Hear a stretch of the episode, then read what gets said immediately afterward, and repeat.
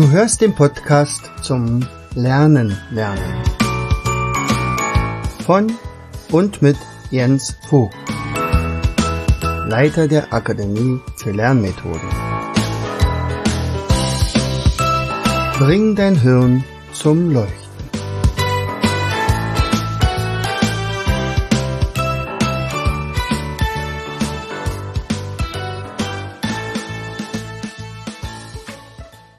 Hallo und herzlich willkommen zu einer weiteren Episode unseres Podcasts Bring dein Hirn zum Leuchten. Hier ist wieder dein Jens und ich freue mich, dass du eingeschaltet hast. Heute geht es um den Satz des Pythagoras. Aber wie heißt der denn nochmal? Äh, äh, wie war denn das? Also da hat man doch irgendwie so ein rechtwinkliges Dreieck und dann gab es irgendwelche komischen Begriffe wie Katheten und Hypotenuse. Ich finde ja dieses Wort Hypotenuse total, total toll. Hypotenuse. Hypotenuse. Hört sich an wie so ein Zauberspruch, oder? Äh, sollte man vielleicht mal einbauen. Müssen wir mal sehen. Vielleicht bei uns im Escape Room. Ah, ich überlege mal noch. Ja, ähm, ich hatte die Idee, äh, nachdem ich mal in einem YouTube-Video gesehen hat, wie also so eine Art Holzpuzzle ähm, gebaut wurde, was ich so mit Heimwerkern äh, Videos mir angeguckt hatte. Ah, guck mal hier, da gibt's ein Puzzle. Da gibt's bloß sechs Teile und da muss man dann am Ende ein Quadrat legen. Und das ist, schien offensichtlich ziemlich schwierig zu sein. Und, äh, ähm, und dann zum Schluss kam noch so ein kleines äh, weiß ich, winziges Quadrat dazu und das sollte man jetzt noch dazu machen, nachdem man die sechs Teile oder fünf Teile da zusammengestellt hatte. Und er sagt, es geht doch eigentlich gar nicht. Aber doch, es ging, also man musste dann nochmal bauen und so weiter. Also fand ich ganz faszinierend. Er sagt, Mensch, das, das baue ich mir auch. Und dann machen wir es aber gleich in groß, weil wir unsere, unsere Workshops äh, sind ja immer mit Kindern äh, oder Außenanlage da, da male ich mal dieses äh, Quadrat auf die Pflastersteine und dann kann man das auch draußen spielen. Also so Meter mal Meter war das äh, dieses Puzzle und das mit ähm, insgesamt äh, sechs Teilen, das war toll. Und er sagt, ach Mensch, da mal Quadrat, da war doch mal was. Satz des Pythagoras. Ja, na klar äh, eigentlich könnten wir ja das rechtwinklige Dreieck dazu malen. Und dann könnte man ja auch auf der linken Seite nochmal ein Quadrat malen, also Kathete und Kathete, zwei Katheten äh, Quadrate. Und die beiden müssten vom Inhalt ja äh, so groß sein wie das Quadrat der Hypotenuse. Also brauchte ich drei Quadrate. War gar nicht so leicht, das auf die Pflastersteine zu malen. Muss man übrigens auch abwarten, bis es mal nicht geregnet hat oder dass es nicht zu heiß war. Aber das war ja in letzter Zeit dann doch relativ einfach. Ja, also dann baute ich mir also dieses eine Quadrat als Puzzle. Das sagte ich dann meinen Trainern in der Trainerrunde. Wir haben ja hier so ein, ähm, eine Zoom-Konferenz, wo wir uns dann einmal im Monat treffen und dann äh, tauschen wir uns aus, was wir so für Ideen haben und so weiter. Und ich sagte, das habe ich jetzt gerade gebaut, freue mich drüber. Und ich baue vielleicht für das zweite Quadrat auch noch mal eins. Und dann sagte eine Trainerin, naja Mensch, dann macht es doch gleich so, dass beide Quadrate dann in das dritte reinpassen. Und ich sage, na du bist ja, ja, das, das wäre eine schöne Sache gewesen, aber das macht ja erst Sinn, äh, wenn ich noch gar kein Puzzle gehabt hätte. Nur habe ich aber schon mal eins. Also das, das kriege ich garantiert nicht hin, das glaube ich nicht. Und dann habe ich aber wirklich noch gegrübelt und gegrübelt und gesagt, doch, da gab es eine Möglichkeit, die auch wirklich sehr originell ist und eigentlich auch schick aussieht. ähm, mehr will ich auch gar nicht verraten. Ähm, und das habe ich mir dann noch ein zweites Quadrat gebaut. Das war ja genauso ein Quadratmeter groß, also ein Quadratmeter plus ein Quadratmeter. Dann müsste also der Inhalt äh, des dritten Quadrates also zwei Quadratmeter groß sein. Und damit, wenn das passen würde, könnte man ja beweisen, dass der äh, Pythagoras recht hatte. Aber äh, bei diesem Beweis, als dann als es dann fertig war, ich habe dann die zwei Quadrate auch unterschiedlich gefärbt. Das eine ist weiß, das andere ist schwarz. Ähm, äh, brachte das regelmäßig Leute zur Verzweiflung, aber alle Gruppen haben es bisher geschafft, aber in unterschiedlichen Zeiten. Manche brauchen für das erste Quadrat eine Minute 30, das war dann wirklich ein Glücksgriff. Und für das zweite Quadrat dann 25 Minuten. Und für das dritte Quadrat dann nochmal 16, 17, 18 Minuten. Also es kann sich ganz schön hinziehen. Äh, und aber es macht unglaublich Spaß. Und da kann man auch sehr schön beobachten, wie Leute reagieren. Wer ist das Alpha-Tier? Wer übernimmt hier äh, die Initiative? Wer gibt auf? Wer stellt sich an den Rand und beobachtet erstmal? Also ich äh, war ja dann als Stationsleiter derjenige, der eigentlich ja, nicht allzu viel zu tun hatte, eventuell mal einen kleinen Spruch äh, ablassen sollte, der also sagt, dass die Kinder, wenn ich merke, ah, ich glaube, jetzt geben sie wirklich auf, er sagt, dann pass mal auf, leg doch mal das da hinten in die Ecke. Vielleicht hast du da eine Idee. Oder irgendwie sowas. Ja, und ähm, eins, eines dieser äh, äh, Teile, die, das ist so regelrecht äh, mystisch, weil äh, das sind so zwei äh, Dreiecke, die wunderbar aneinander passen. Also es war vorher auch ein Dreieck, äh, ein großes, und das habe ich dann zersägt in zwei Dreiecke. Nur, dass die, äh, die Seiten gleich scheinen. Das heißt also, wenn es umgedreht wird, passt es plötzlich nicht. Also, und dann, dann das kriegen sie aber nicht mit, wenn sie es umdrehen, weil man weiß ja nicht, auf welcher Seite das war. Die sind ja beide gleich schwarz. Äh, also, das geht doch gar nicht. Also ich habe das doch gerade noch äh, als Dreieck gehabt und jetzt ist das äh, äh, nee, das passt nicht.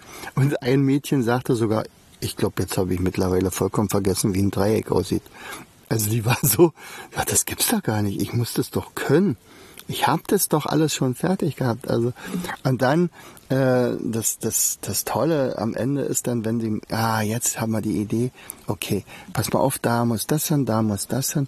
Und wenn dann das letzte Teil reingelegt wird und das passt genau in dieses äh, vorgezeichnete Quadrat, also den Rahmen, es passt in den Rahmen, das ist ein Glücksgefühl. Also da werden offensichtlich Endorphine ausgeschüttet und die, die Kinder jubeln und reißen die Arme hoch. Ja, wir haben es doch geschafft. Obwohl man ja wirklich ähm, zehn Minuten lang äh, gemeint hat, nee, also das ist aus Versehen noch ein Feld dazugekommen, also das kann gar nicht reinpassen. So, und, und wenn man dann also den, das erste Glücksgefühl hatte mit dem ersten Quadrat und das zweite Glücksgefühl mit dem zweiten Quadrat, dann kommt ja noch die größte Herausforderung. Wie kriege ich die beiden jetzt einigermaßen unter in das dritte Quadrat? Und da ist auch ein bisschen Nachdenken gefordert und, aber auch hier äh, ist es wieder herrlich zu sehen, wie die Leute vorgehen. Manchmal sage ich wie einen kleinen Tipp, also bei der vierten Klasse zum Beispiel habe ich gesagt, guckt euch das schwarze Quadrat mal an, seht ihr da ein Muster drinne und äh, dann erkennen sie das, aha, okay, sagt er gut, super, dann nutzt eure Erkenntnis für das neue Quadrat und beginnt erstmal nur mit dem schwarzen. Und dann habt ihr vielleicht eine Idee, was man denn mit dem Weißen machen könnte. Ich will jetzt hier wirklich nichts verraten, denn du wirst ja vielleicht mal zu mir kommen und dann ist das eine super Station, also da wirst du dich riesig drüber freuen. Eine andere äh, Sache, also das ist sozusagen, äh, wir können wirklich beweisen, das sage ich dann den Schülern auch, also ich bin so begeistert von euch. Ihr habt jetzt gerade Mathe gemacht und ihr habt das gar nicht gemerkt, aber vor allen Dingen habt ihr einen ein, ein, ein Satz des Pythagoras in 17 Minuten bewiesen, wofür der Herr Pythagoras sicherlich bestimmt drei Jahre gebraucht hat. Und das war ein ganz schlauer. Und dann freuen sie sich natürlich. Äh, bei Erwachsenen ist das etwas komplizierter, denn die äh, äh, haben dann manchmal äh, so die Anwandlung, ich glaube, ich hau das jetzt alles in die Ecke oder ich besorge mir eine Säge. Und dann kriege ich das auch noch runter. also es ist wirklich, wirklich herrlich zu sehen. Aber noch schöner ist es, wenn also zum Beispiel Vater und Tochter zusammenarbeiten oder Mutter und, und Sohn oder, also das ist wirklich wunderbar. Eine andere äh, Station, die liebe ich auch, äh, das, das geht auf den Herrn Leonardo da Vinci zurück. Und der hatte sich mal zum Ziel gesetzt, er möchte mal eine Brücke bauen ohne äh, Befestigungsmöglichkeiten. Und trotzdem soll man über diese Brücke rüberlaufen können. Und äh, da habe ich mir dann also das natürlich auch ein paar Mal im Internet irgendwo angeguckt und dann äh, meine Bandsäge angeschmissen und äh, die Schleifmaschine und habe dann im Baumarkt mir Leimholz besorgt und habe dann also diese Leonardo-Brücke so stabil äh, zusammengestellt, dass da wirklich jemand mit 100 Kilo rübergehen kann. Ja, das ist aber nur, nachdem ich das abgenommen habe. Aber das ist auch übrigens eine sehr, sehr schöne Team, Teamgeschichte. Das heißt also, die, die Schüler äh, oder wer auch immer, Teams, äh, wir haben auch schon Lehrer, Kollegien da gehabt, Kindergarten, Erzieher äh, und also die wirklich im Team dort gearbeitet haben. Und die eine Sache ist natürlich gemeinsam so ein, so eine Gebilde zusammenzustellen. Die andere Sache ist dann zum Schluss sogar rüber zu gehen und dann zu sehen, also wir können unseren, unserer Konstruktion vertrauen. Äh, das ist wirklich eine ganz coole Sache und das ist so schön. Äh, eigentlich ähm, warte ich noch auf das Signal, denn eine Da Vinci Brücke wird demnächst auch noch äh, in den Senegal gehen, da ist das Holz noch, noch viel, viel, viel teurer als bei uns, auch wenn es bei uns jetzt dreimal teurer geworden ist als vorher. Aber äh, die haben fast gar kein Holz. Und da würde also so ein Projekt ähm, äh, nur noch Kopfschütteln verursachen, denn Holz braucht man dort zum Heizen, oder nicht zum Heizen, also zum Feuer machen hier für, für Essen machen oder zum Bauen. Äh, aber für solche sogenannten Spielereien eher nicht. Ähm, aber ich habe ja eine Freundin dort unten, die Ute Moritz, und äh, die ich total bewundere, die hat jetzt eine Grundschule gegründet. Nee, eine Grundschule hatte sie schon. Ähm, also das ist jetzt hat sie ja schon eine zweite, eine weiterführende Schule gegründet und, und sie wollte diese Da Vinci-Brücke so haben, dass tatsächlich ihre Schüler darüber laufen können. Ähm, und da werden wir mal gucken. Da, das eigentlich hapert es im Moment nur am Transport, also die Brücke selber, das dürfte kein Problem sein, die zusammenzustellen. Genau. Also das ist auch so eine Station, naja, und dann sowieso unser Labyrinth. Und das ist ja auch immer, dieses Labyrinth ist dann insofern ganz wichtig. Diese, wir haben ja so ein Kräuterlabyrinth, das ist unser Logo, immerhin 150 oder 200 Quadratmeter groß, äh, vor unserer Akademie auf der Rasenfläche angelegt. Und äh, da blühen im Moment 80 verschiedene Kräuter. Und da versuche ich immer natürlich den Kindern äh, auch so ein bisschen die Natur nahe zu bringen, dass man riecht doch mal an den Kräutern. Und da gibt's ein Quiz, findet mal fünf oder drei Kräuter, mit, die mit H anfangen, die im Labyrinth aber wachsen. Oder äh, welche äh, Kräuter äh, haben das Wort Zitrone drinne. Da ist dann zum Beispiel Zitronenverbene oder Zitronenmelisse oder äh, Zitronen, Thymian und sowas. Also, also das ist schon toll. Und, und dieses Labyrinth bietet sich dabei wunderbar an, also mit diesem Quiz. Immer wenn wir mit einer Station ein bisschen schneller fertig sind, also es kann ja sein, die haben diese Brücke zum Beispiel nicht in geplant 30 Minuten, sondern vielleicht in 21 Minuten geschafft und sind dann schon alle rübergelaufen, dann wird die ja wieder eingerissen damit die nächste Gruppe gar nicht weiß, wie die Konstruktion war. Dann gehen die natürlich ins Labyrinth und äh, beschäftigen sich dort. Und ähm, das gleiche könnte ja auch mit dem Quadrat sein. Also die einen sind im Quadrat äh, ganz schnell, also der Weltrekord. Ich weiß ja nicht, wann, wann, ich, wann das jetzt hier ausgestrahlt wird, aber der Weltrekord liegt jetzt mittlerweile bei äh, 9 Minuten 5, genau. Davor war er bei 10,55. Die meisten brauchen aber so um die 25 Minuten. Ja. Also da gab es zwei, drei Teams, die wirklich unglaublich schnell sind. Das schnellste war bisher wirklich äh, äh, eine vierte Klasse aus der Sigmund Jähn Schule in Fürstenwalde und die äh, da gibt's ein Mädchen, was da also wirklich einen unglaublichen Überblick hatte und äh, ja, das war cool. Kira, glaube ich. Ich glaube, er ist Kira. Ja, und das sind jetzt die äh, aktuellen Weltrekordhalter. Vielleicht gibt's ja noch jemanden. Also das geht natürlich nur einmal, nicht? Also man darf nur das beim ersten Mal äh, für den Weltrekord antreten, weil beim zweiten Mal weiß ich ja dann, wie es geht und dann geht's natürlich schnell. Das dürfen wir dann natürlich nicht machen. Genau. So, also dieses Labyrinth hat äh, also auch wieder dafür geführt, dass es also so besonders ist. Also das sind sowieso tolle Sachen. Also eine Gruppe ist ja auf jeden Fall bei uns im Escape Room äh, drinne und äh, dieser Escape Room ist so eine Rätselrunde, äh, wie mit Schatzsuche und Denkübungen und ja alles Mögliche, was man da machen kann. Äh, die Kinder kommen immer begeistert raus. Und also es endet ja immer mit dem Erfolg, dass sie es also geschafft haben. Nur die Countdown-Uhr ist eben ein bisschen weiter gelaufen als äh, die von anderen. Also da gibt's einen kleinen Wettbewerb. Also das ist jetzt aber nicht so äh, als Wettbewerb zu sehen, sondern eher Spaß zu haben.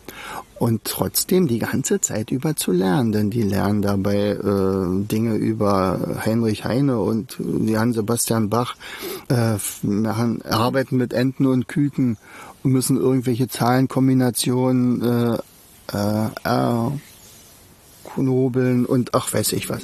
Ja.